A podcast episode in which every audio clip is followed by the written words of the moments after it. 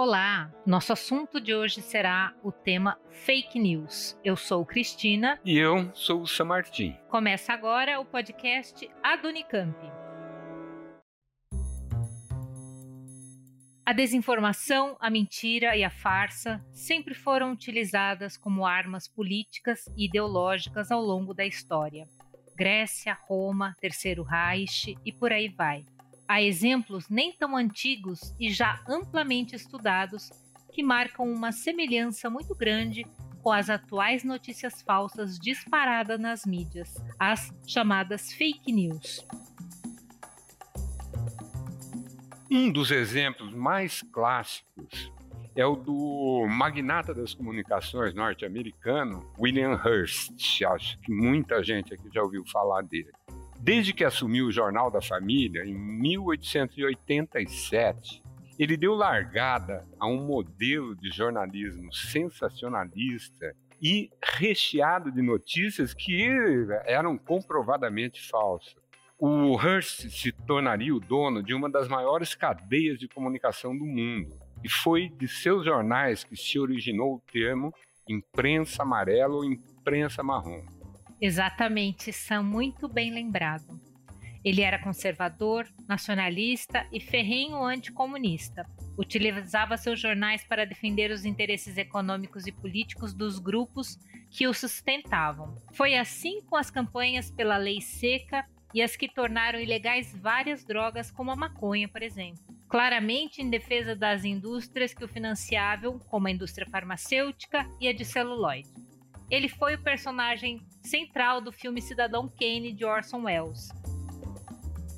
E por falar em Wells, é bom lembrar aquela história que tem tudo a ver com fake news. Ele, ainda muito jovem e desconhecido, conduzia um programa de rádio pela rádio americana CBS e que volta e meia fazia umas encenações teatrais. Um dia, em 1938, narrou a simulação de uma invasão extraterrestre que desencadeou pânico na costa leste dos Estados Unidos. Viu, Cris? Na verdade, ele estava dramatizando um livro de ficção científica, A Guerra dos Mundos, né, do escritor inglês George Wells. O programa relatava a chegada de centenas de marcianos a bordo de naves extraterrestres e que estariam atacando o estado de Nova Jersey. Centenas de pessoas que ouviam acreditaram que aquilo era verdade. O boato foi tomando vulto e logo milhares de pessoas em pânico começaram a causar congestionamento e tumulto na saída da cidade. Foi preciso que as autoridades intervissem, descobriram o que estava acontecendo e que ele parasse a transmissão do programa e explicasse o que estava acontecendo. Né?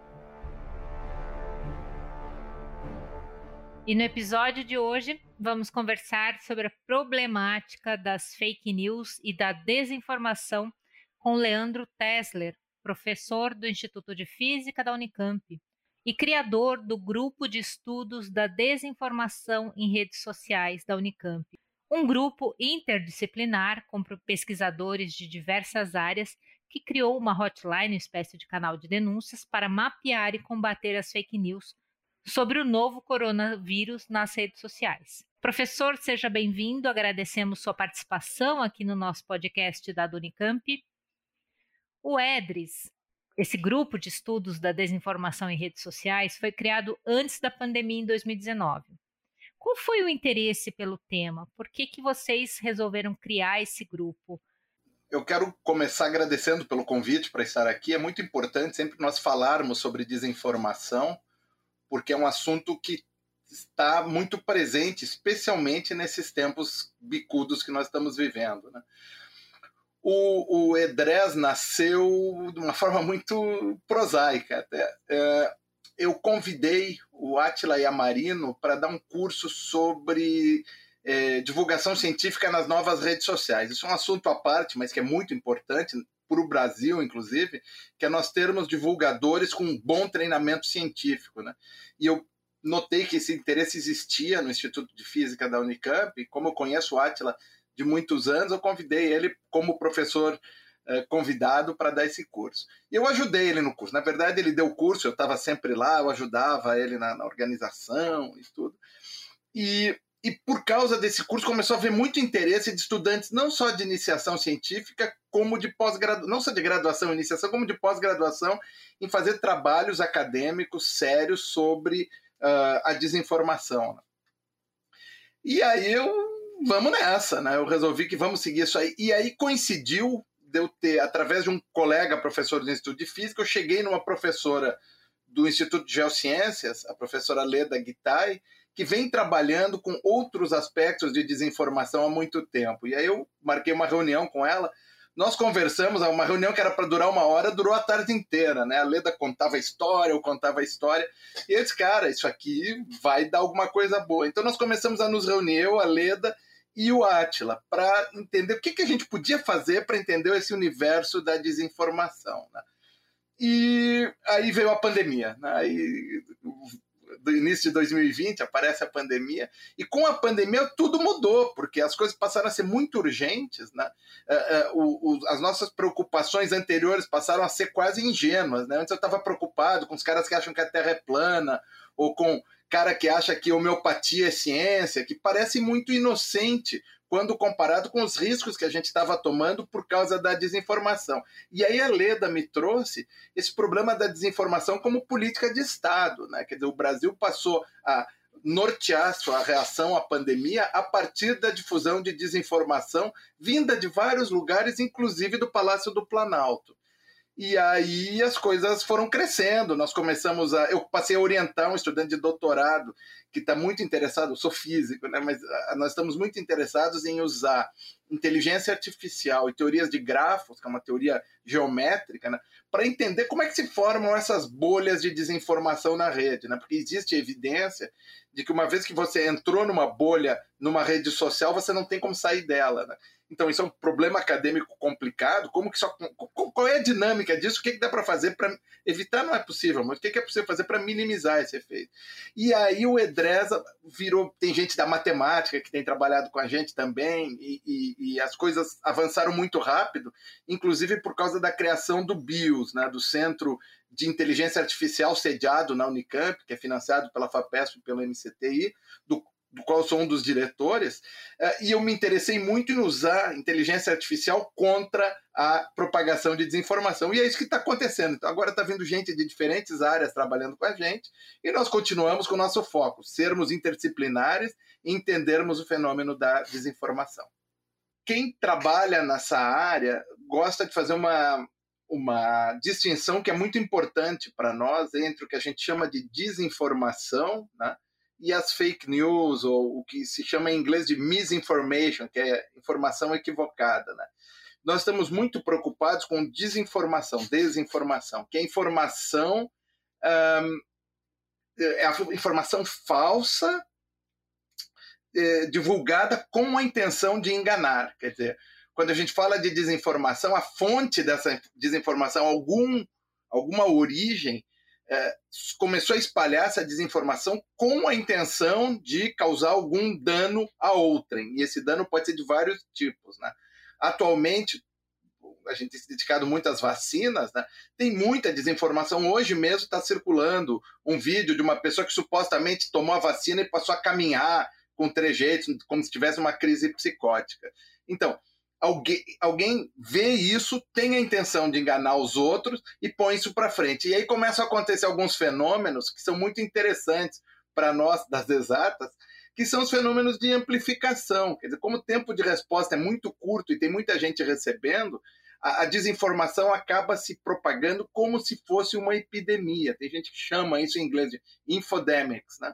Então, uma pessoa é contaminada pela desinformação, essa pessoa não tem uma defesa no seu organismo contra a desinformação e ela muitas vezes, com boas intenções, espalha essa desinformação para salvar os seus amigos dos efeitos da desinformação. E isso vai se contaminando e vai aumentando de uma forma muito rápida. Né? Então, a gente precisa tratar disso como se fosse uma epidemia, quer dizer, recuperar a pessoa da uh, infecção que ela teve por desinformação e evitar que ela contamine outras pessoas. Então, tem várias atitudes que a gente pode tomar nas redes sociais. Eu quero fazer também um parênteses, eu estou me falando sempre no contexto de redes sociais, que é o que mudou dos últimos anos para cá. Quer dizer, hoje, com o mundo conectado em redes sociais, o que caracteriza as redes sociais é o tempo de resposta muito curto e é o que causa essas não linearidades que acabam amplificando. Quer dizer, o tempo de desinformação sempre teve aí. Se você olhar na, na, na revolta da vacina em 1904, tinha muita desinformação dizendo que as pessoas que se vacinavam se transformar em bois, porque as vacinas eram feitas a partir de bois. Né? Aliás, não muito diferente de um, um sujeito que diz que a gente ia se transformar em jacaré, né, tomando a vacina. Mas só que naquela época o, o, o mecanismo de transmissão da desinformação ele funcionava em numa escala de tempo humana, ia de boca para ouvido, de boca para ouvido, de boca para ouvido. Hoje, ele se propaga de forma desumana, né? mas ele se propaga de forma super-humana, porque o tempo de resposta de redes sociais é extremamente curto. Né? Então, é, é muito difícil, isso causa uma dificuldade muito grande você intervir sobre a rede. Quer dizer, ainda que você detecte um foco de desinformação e tenta isolar ele, o estrago já está feito, porque ele, em poucos minutos isso se espalhou e foi embora. Então, a única saída para a epidemia de desinformação não é tratamento precoce, é a vacina. Professor, você falou dessa questão da, do tempo, né? a diferença que já existia, inclusive no início do programa a gente falou bastante do, da, da utilização da mentira na história da comunicação contemporânea, antiga e tudo. Né? Você disse que hoje o problema é a redução do tempo e a impossibilidade da resposta em tempo humano. Mas será que não tem algo a mais além disso? Existe, será, uma característica um pouco diferente no modelo de mentiras e de desinformação que a gente convive hoje? Sem dúvida, a desinformação está adaptada ao meio onde ela vive, onde ela se propaga. Né? Então, o tipo de desinformação que chega hoje está sempre é, é, muito claro e sempre tenta tocar as emoções das pessoas. Como a coisa é muito rápida, se você consegue pegar a, a uma reação figadal, quer dizer, uma reação não racional né, do, do, do, interlocutor, você consegue ter sucesso no seu objetivo, que é fazer a tua desinformação se propagar o máximo possível. Né? Então, a, o tipo de desinformação que chega sempre já é moldado, às vezes involuntariamente, ao meio rede social. Quer dizer, são coisas que são. Uh, quer dizer, que você não. não é, a, a, desinformação é estruturada de forma que parece que o que está ali representa a realidade, quando muitas vezes isso não representa. Então as pessoas não vão checar as fontes, isso é muito comum. Né? Ah, sai um artigo de Yale dizendo isso. Os artigos de Yale, em geral, são o que a gente chama de repositórios de pré-print. Tem um repositório de pré-prints médico que se chama MedArchive, que é guardado em Yale. Então tem o logo de Yale no, nesse repositório. Então, 10 entre 10 pessoas que invocam um artigo super mal feito, com metodologia errada, sem autorização de ética, completamente descontextualizado, que é colocado nesse MedArchive, porque ele é um arquivo que você não precisa, ninguém está checando se o teu artigo está correto, eles checam se você cumpre com as necessidades de colocar nesse repositório. Né? E ele entra ali e tem um logo de Yale. Então tem um famoso médico que fica dizendo: Eu publiquei no jornal de Yale. O jornal de Yale dele é o repositório de pré-print. Qualquer cientista que já publicou alguma coisa sabe como funciona um repositório de preprints, mas o público em geral não sabe. Então, o público em geral não sabe a diferença entre um artigo delirante colocado num repositório de preprints e um artigo que passou por revisão por pares rigorosa, publicado numa revista bastante rigorosa. Né? E eles se usam disso. Isso é uma coisa que não é novidade, isso já vinha acontecendo assim. É, sempre a, a se faz uma confusão, isso quando, quando o, o maior problema eram os criacionistas, por exemplo. Eles confundem o conceito popular da palavra teoria com o conceito científico da palavra teoria. Então eles falavam: ah, a evolução é só uma teoria. Um célebre deputado do Rio Grande do Sul uh, faz isso também. Ah, isso é só número, isso é uma teoria, isso não, não, não tem a ver com a realidade. E não, isso é uma bobagem, porque a teoria tem muito a ver com a realidade para nós cientistas. Né? Mas para o público em geral, as coisas andam diferentes. E eles usam disso a seu favor, obviamente. Né? Então, é, isso é muito adaptado à dinâmica atual das redes. E, e, e quem Hoje em dia, quem espalha desinformação já prepara a desinformação uh, adaptada ao, às características das redes sociais.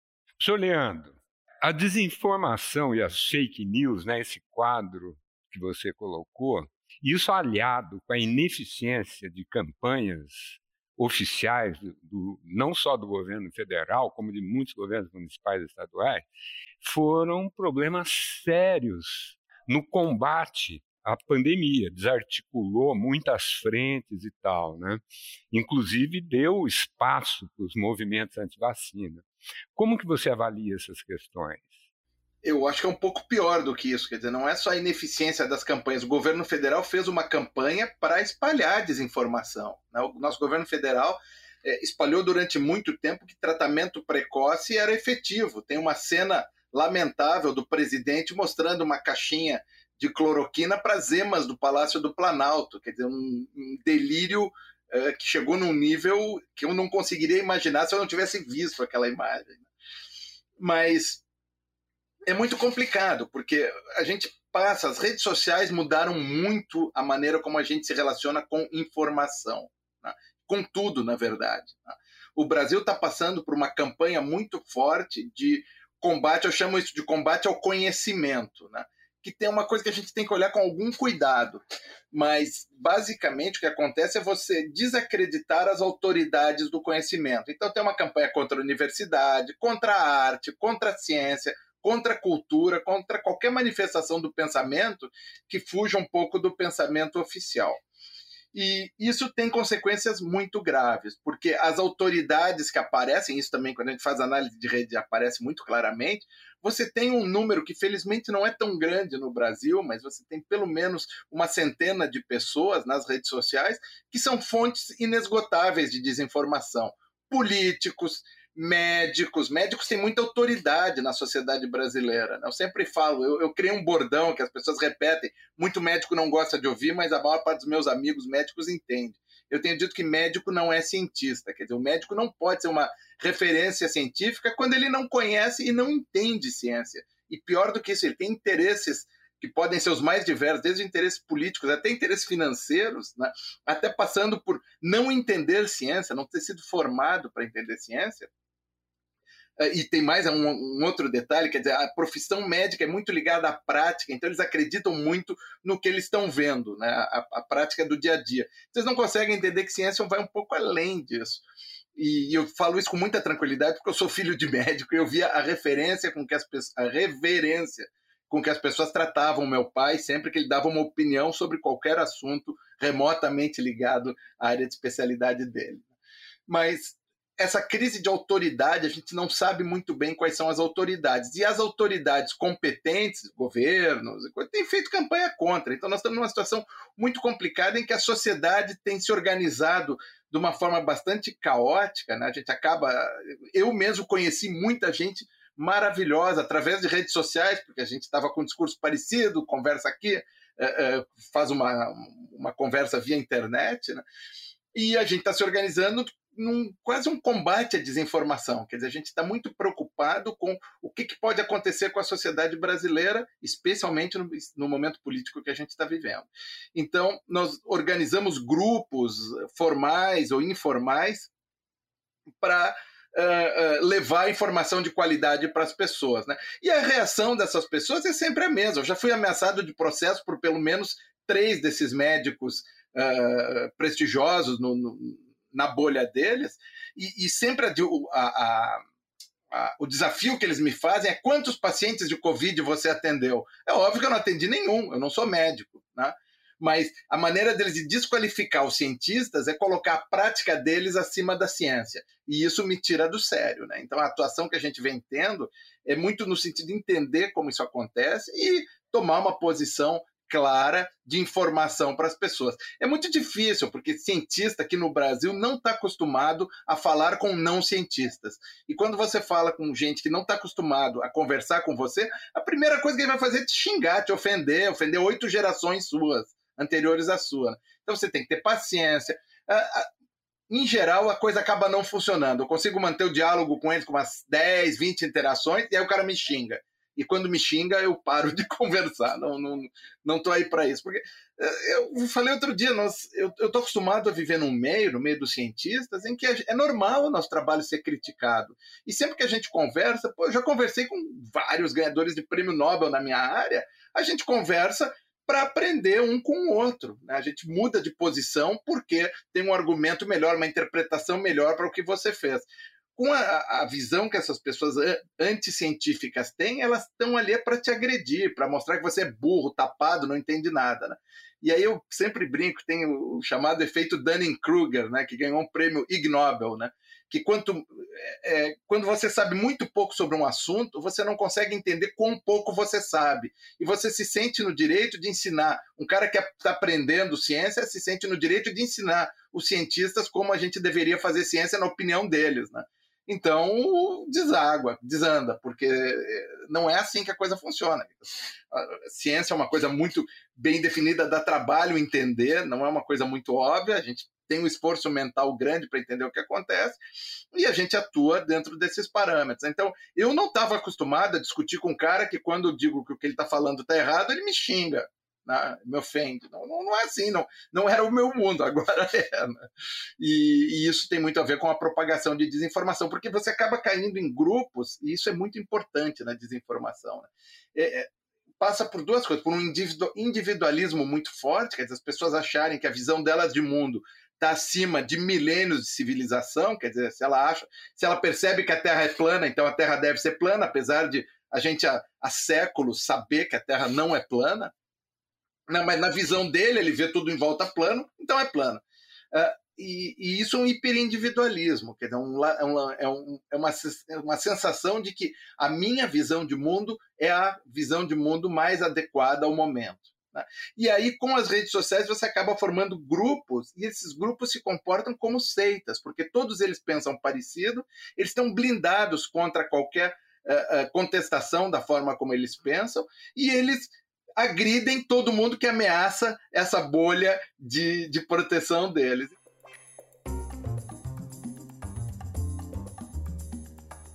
E por que as pessoas embarcam com facilidade na mentira?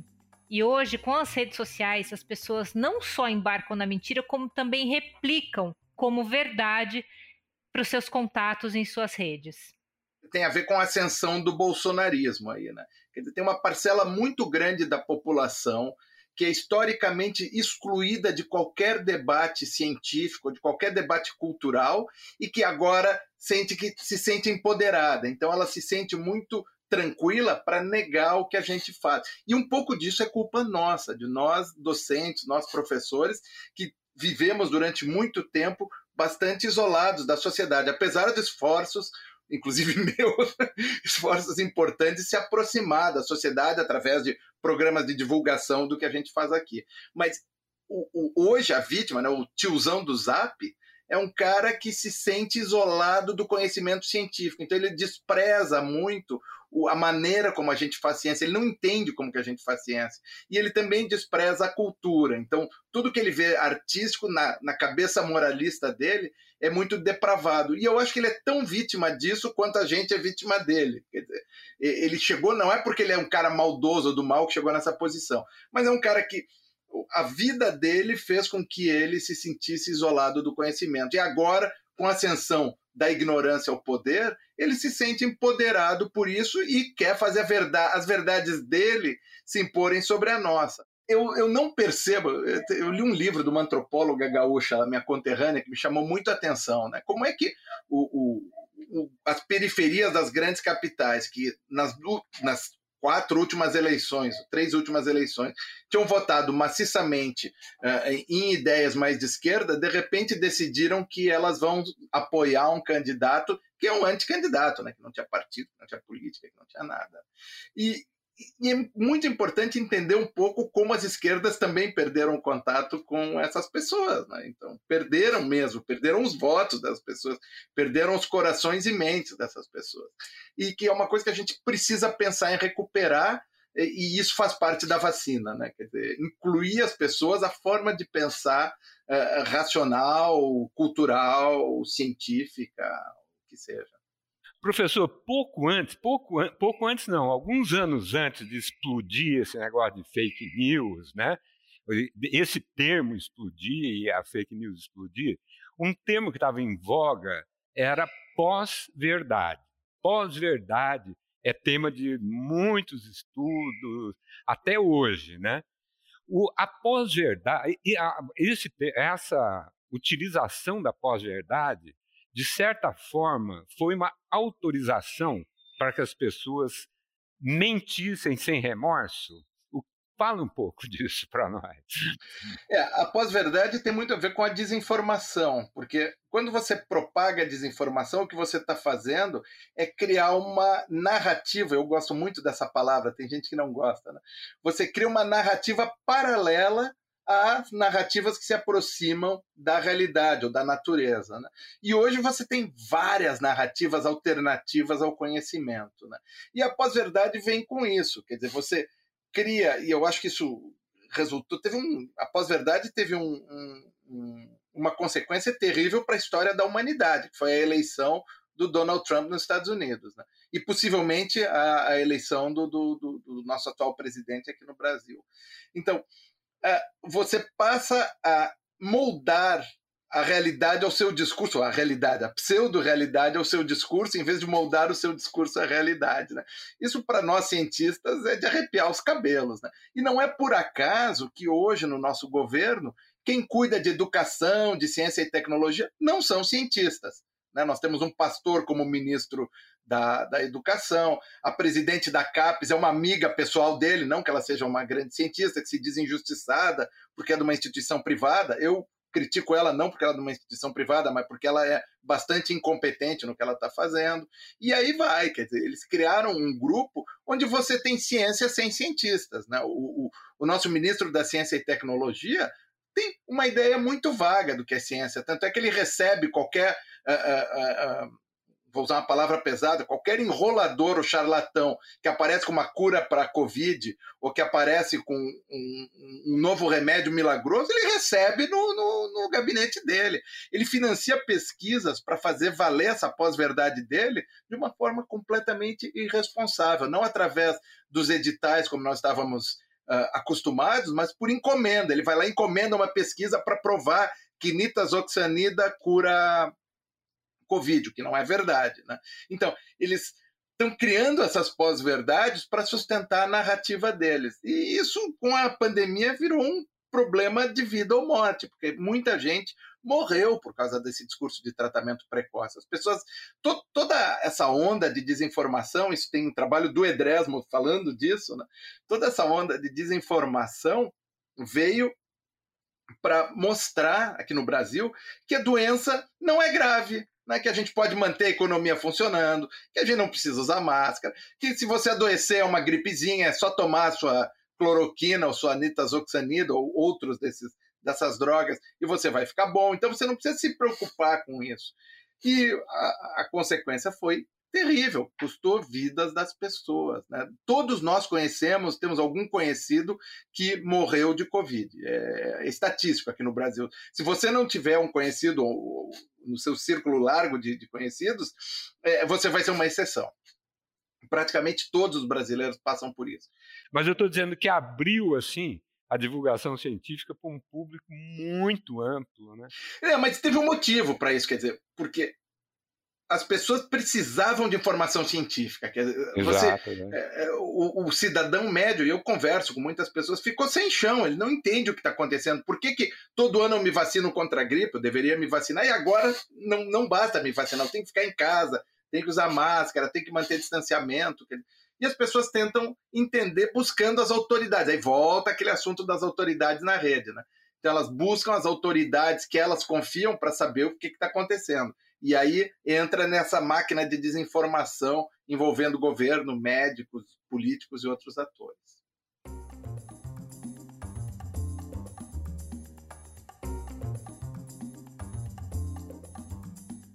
Professor, muito obrigada pela sua participação.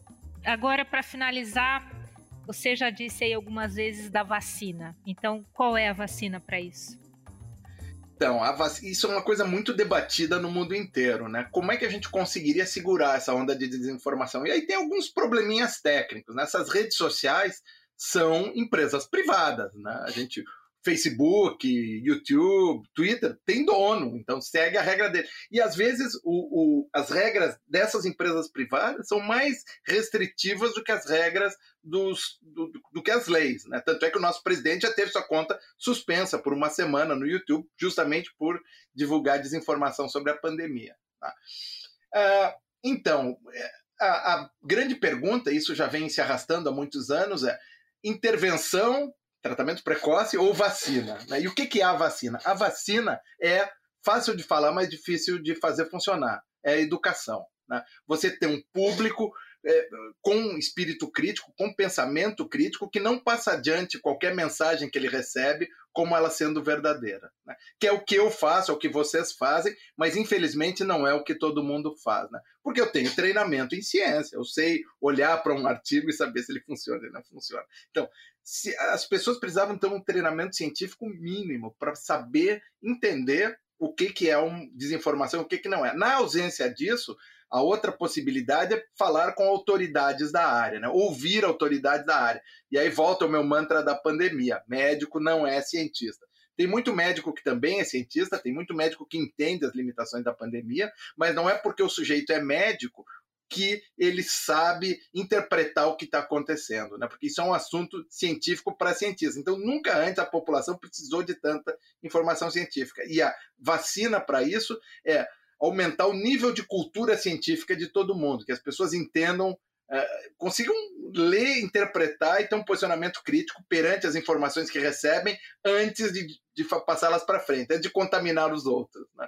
Então, o tratamento precoce é uh, intervir sobre as redes. Né? Então, uh, você banir usuários uh, não qualificados ou que espalham desinformação das redes. Isso é muito pouco eficaz porque é muito fácil você falsificar uma identidade. Então, já na minha conta de Twitter aparece gente que já foi bloqueado por mim, ele aparece com outro nome ou com outra conta e repetem isso. Então, isso não é eficaz. E a outra possibilidade é, inclusive, usar a inteligência artificial para detectar é, indícios de desinformação sendo espalhada e isolar aquilo, fazer uma quarentena da desinformação. Mas, como eu falei antes, o, o tempo de resposta das redes é tão curto que quando você faz isso, muitas vezes o estrago já aconteceu. Tem o famoso caso de uma funcionária de uma empresa uh, norte-americana que estava viajando para a África do Sul. E ela, ao pegar o avião em Nova York, ela fez um comentário o comentário dela era racista, mas era assim, claramente não, ela não tinha intenção racista com esse comentário. Né? Enquanto ela voava para Londres, esse comentário dela viralizou, já tinha gente atrás do endereço dela para quebrar a casa dela, ameaça a vida dela, e até ela pegar, pegou a conexão de Londres para a África do Sul, ela estava demitida. Né? Quer dizer, as coisas andam muito rápido. Então, o único jeito de segurar isso é usando também mecanismos de inteligência artificial que pensam mais rápido do que nós. Só que eles erram, têm problemas e coisas. Então, uh, o bom mesmo seria uh, uh, vacinar, seria melhorar a formação científica de toda a população. Claro que isso é um sonho que nós todos temos e que é muito mais fácil de falar do que de fazer, né? mas passa pelo investimento forte em educação e educação para as redes, né? que você aprenda uh, como entenda o, o, potencial problema de espalhar desinformação nas redes. É, isso é um trabalho, então, para o grupo de vocês, o EDRES. Então, eu quero agradecer muito o convite, né? já que você está falando do grupo, eu quero agradecer muito o convite para participar desse podcast. sempre é um prazer falar para as pessoas sobre o que a gente está fazendo em relação à desinformação e convidar as pessoas interessadas nisso, da Unicamp, de outras universidades, público em geral que queira saber mais, é só mandar um e-mail, pode ser para o meu e-mail, que é tesler.com unicamp.br, o meu sobrenome, arroba unicamp.br, e se for algum assunto que eu não entenda, alguém do EDRES vai entender. então a gente pode dialogar e nós queremos que mais gente se junte a nós, porque, olha, combate à desinformação é um assunto interdisciplinar e que vai esquentar muito no Brasil no próximo ano, que é um ano de eleição e que promete muita desinformação andando. Então, vai ser muito importante que a gente consiga reagir rapidamente aos focos de desinformação. Ah, e tem o meu. E tem também o meu endereço no Twitter. Quem quiser me seguir é arroba Leandro Tessler, tudo junto. É, eu, tenho, eu tenho usado bastante o Twitter. O Twitter virou, ele era uma rede muito pouco usada no Brasil, mas ele cresceu muito nesses últimos dois anos. E hoje é um canal muito importante para a circulação de desinformação e para a circulação de informação também. Sim. Né? E, e, dentro do nosso trabalho acadêmico, nós estamos estudando justamente o Twitter, porque ele é uma rede social muito prática para o estudo usando inteligência artificial. O endereço de e-mail do nosso entrevistado, professor Leandro, é tesler, com dois S, arroba unicamp.br. E o Twitter é arroba Leandro Tesler. Encerramos aqui esse episódio do podcast Adonicamp com o tema fake news. Siga nossas redes sociais, nosso site e fique por dentro dos temas que serão abordados nos próximos episódios do podcast Adonicamp. Até lá!